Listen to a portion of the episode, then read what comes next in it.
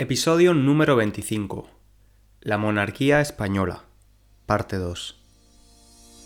Hola estudiantes de español, soy César y os doy la bienvenida a la comunidad de Spanish Language Coach, un podcast que ayuda a los estudiantes de nivel intermedio a mejorar su comprensión del idioma, así como a adquirir nuevas palabras y expresiones.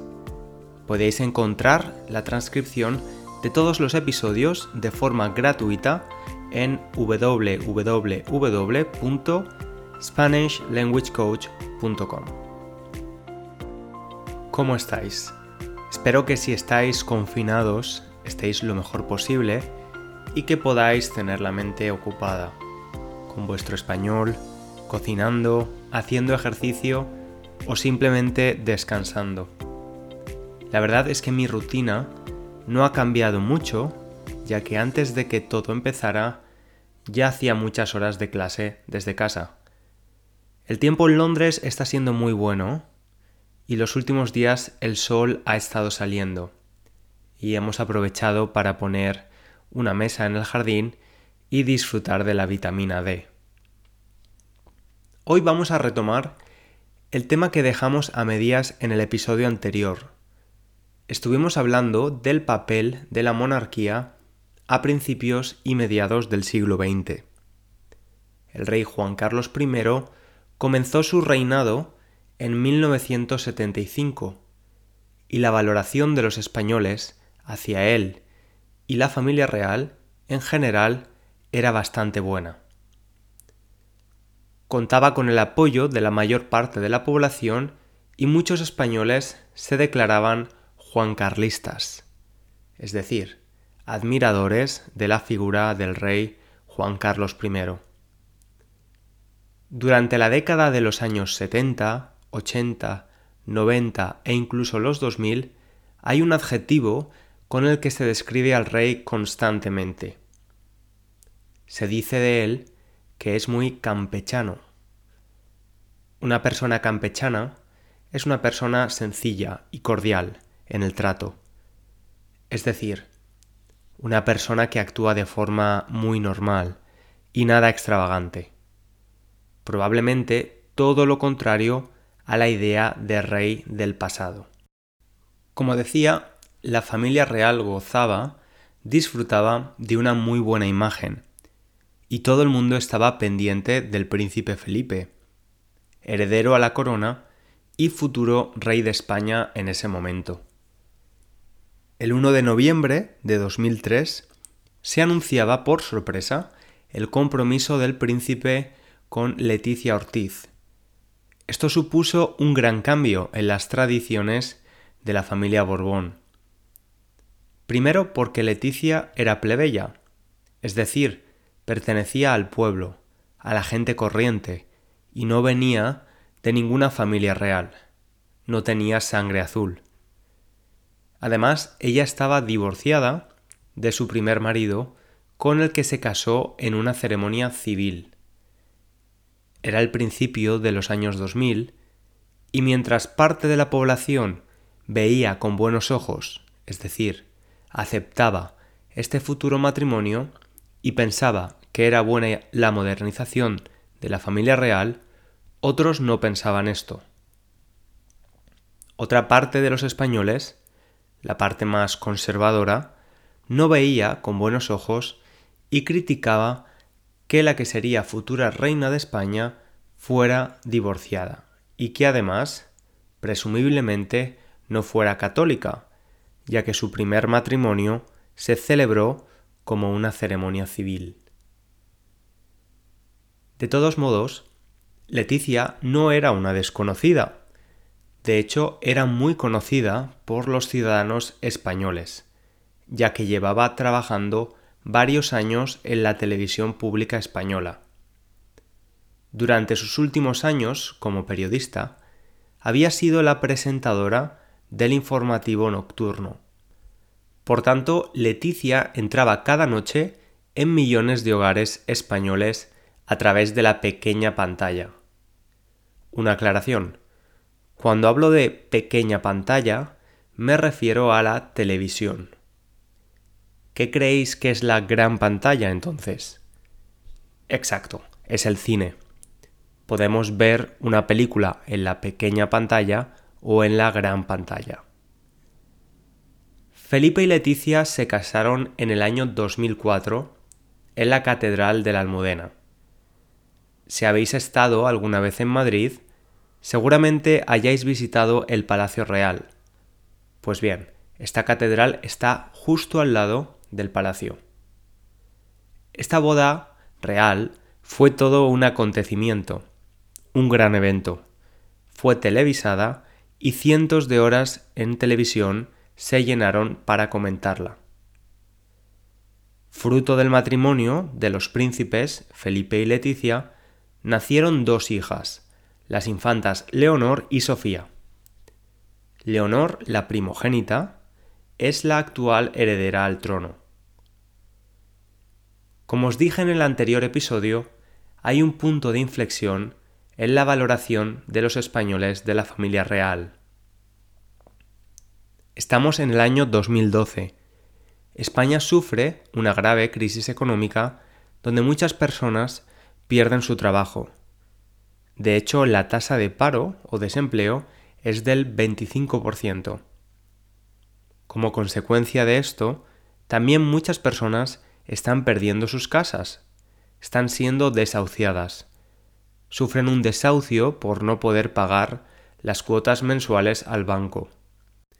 En general, la situación económica y social es complicada, y en mitad de todo esto llega la noticia.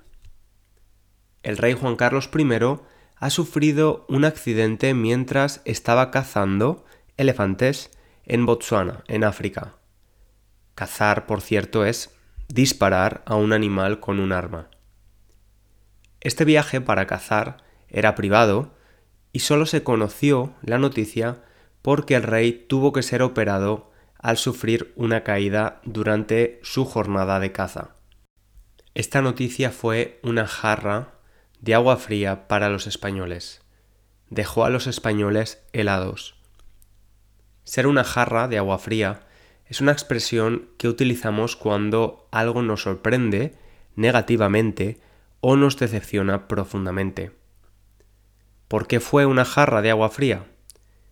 Por un lado, creo que los españoles esperábamos más del monarca. Mostró una falta de empatía bastante grande haciendo este tipo de viajes, valorado en más de 40.000 euros, en un momento tan delicado para el país. Por otro, desde mi punto de vista, también mostró una falta de ética cazando un animal en peligro de extinción por pura diversión y entretenimiento.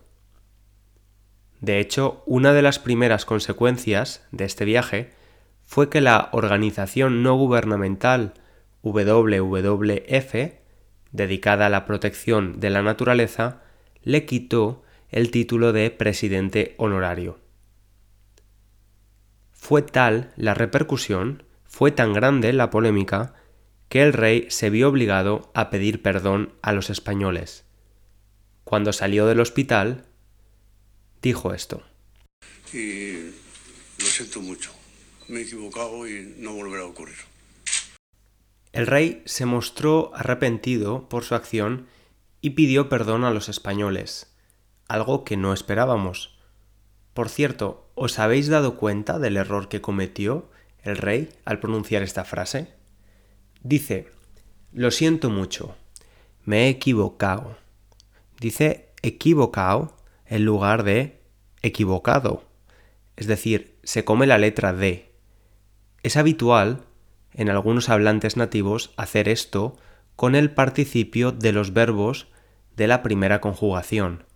Dicen he comprado, he viajado, he hablado, en lugar de he comprado, he viajado, he hablado. No os recomiendo que habléis así, por supuesto, pero es importante saber que hay muchos nativos que lo hacen. Desafortunadamente, este no fue el único escándalo que salpicó o manchó el nombre de la Casa Real durante estos años. El yerno del rey, es decir, el marido de una de sus hijas, fue declarado culpable de un delito de corrupción. El yerno del rey era el presidente de una fundación sin ánimo de lucro que tenía como objetivo promocionar el deporte español. Sin embargo, el yerno utilizó esta fundación y su influencia como miembro de la Casa Real para beneficiarse económicamente. Fue acusado de varios delitos económicos y entró en prisión en el año 2018, donde todavía continúa. Como podéis imaginar, este caso hizo mucho daño a la imagen de la institución. La monarquía española necesitaba un cambio de aires y un gran cambio de imagen.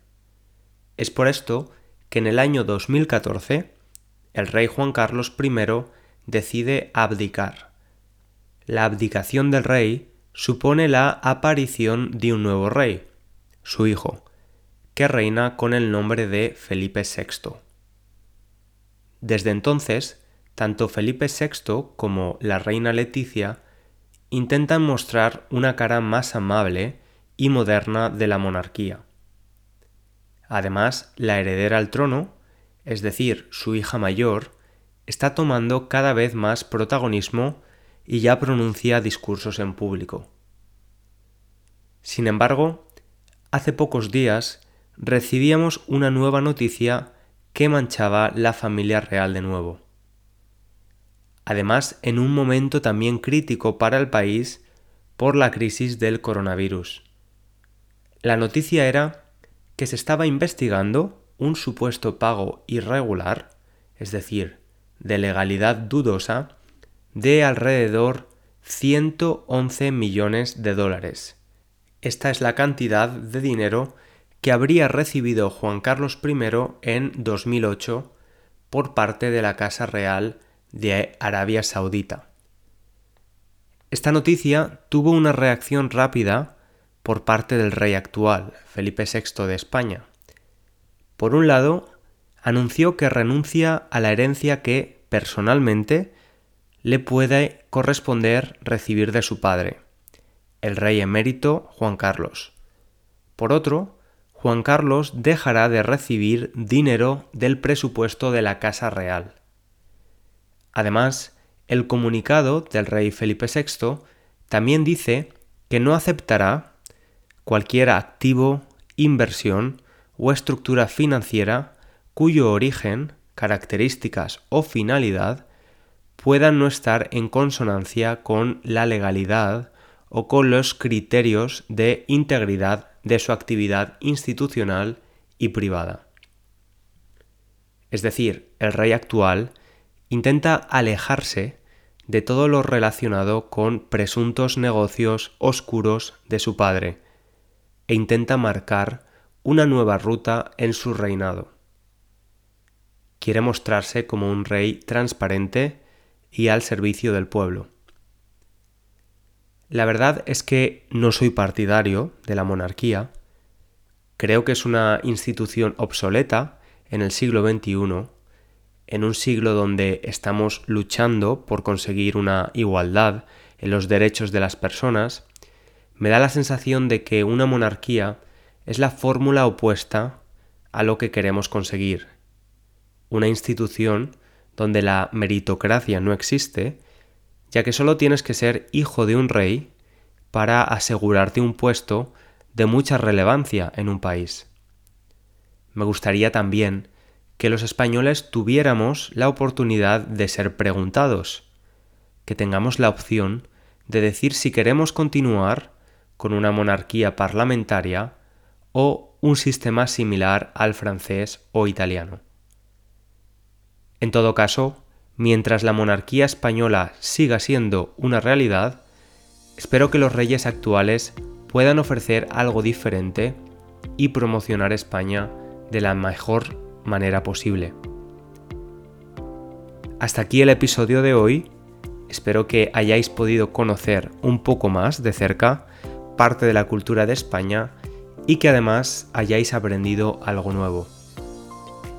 Os animo a compartir este podcast con todas las personas que estén aprendiendo español y si tenéis un minuto y usáis iTunes, os agradeceré mucho si podéis dejar un comentario. Por último, os recuerdo que podéis contactarme en cesar.spanishlanguagecoach.com y que tenéis disponibles todas las transcripciones en la página web. Un abrazo muy grande y hasta la próxima.